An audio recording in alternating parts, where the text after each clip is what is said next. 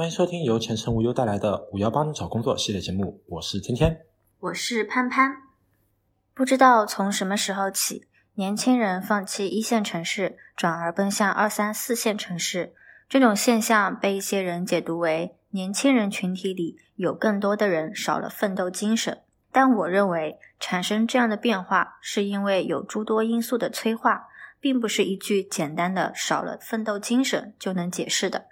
来看看下面几位决定离开一线城市的网友们的观点。第一位，九零后网友，北京工作五年，奋斗了个寂寞。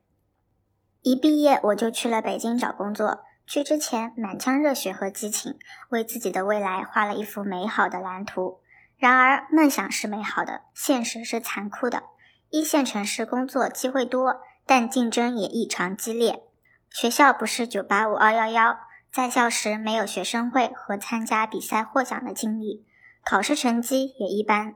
这样的我在求职时并没有优势，但我总觉得在一线城市待着，时间久了总会变好的。五年过去了，我没有升职的机会，工资涨幅也不高，房租却不断在涨。我即将奔三，连北京一套房子的首付都没能攒到，仿佛奋斗了个寂寞。经济的压力和父母的劝说，让我再也坚持不下去了，决定还是回我的十八线小县城，考个公务员或者当个老师，找个合适的人嫁了，过安稳的生活。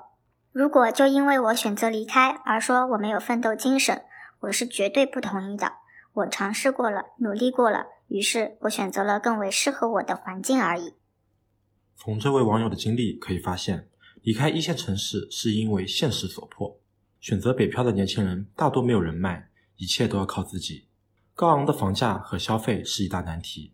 如果他选择继续，没有其他人经济上的帮助，很显然不会有太大的改变。生活不是电视剧，我们只是普通人，没有金手指。我并不反对年轻人要有奋斗精神的观点，但这是有前提的。如果不考虑现实条件，只靠一腔热血去努力。很可能是在浪费时间。我生活在一座二线城市，多年来见证了这座城市的发展和变化。现在的二线城市虽然有些方面比不上一线城市，但差距并不大。大学毕业后，我决定留在家乡。我并不觉得留在这里找工作就是没出息、缺乏奋斗精神。一线城市的确工作机会更多，但是竞争激烈，房价高，消费高，生活节奏快，压力还大。这样的生活对于我这种没出去见过世面的人来说，不一定能够适应。况且去了一线城市又能怎么样呢？就一定能成功吗？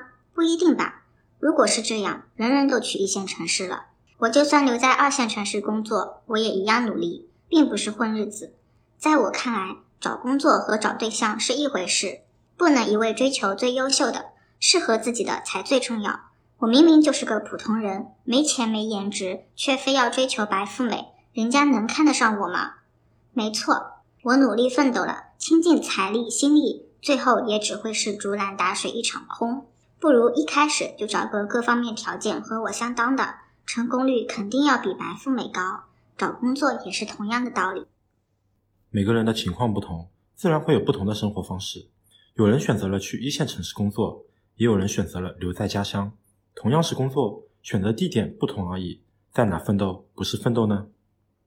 零零后网友表示：一线城市没有归属感，我要回家。我是从小城市出来的，考上了一线城市的大学，在这里学习生活了四年。刚进入大学的时候，我觉得我会在这座城市扎根，但待了几年之后，我发现我在这里并没有归属感。寝室只有我是外地的，室友都是本地人。一到周末和一些短的假期，他们就回家了，而我只能在空荡荡的寝室和家人通过文字或者视频联系。特别是生病的时候，虽然同学人都很好，会照顾我，但我的内心还是免不了有些难过和失落。一想到以后工作，除了这些，我还得面对工作上的压力，我就退缩了。也许我的确没有奋斗精神，因为对我来说，家人才是让我感到安心的存在。没有家人作为后盾独自一人在外打拼太难了。成年人的生活里没有容易二字踏入社会后会面临许多难题求职的艰难工作的压力同事间的人际纠纷等等。对于心理没有那么强大的人而言缺少了家人在身边的陪伴也许的确无法独自承受。我认为每个人的情况不一样追求的生活方式也不同不必太执着于要不要去一线城市。无论有没有奋斗精神大家都是勇敢的打工人。本期节目到此结束感谢收听我们下期再见。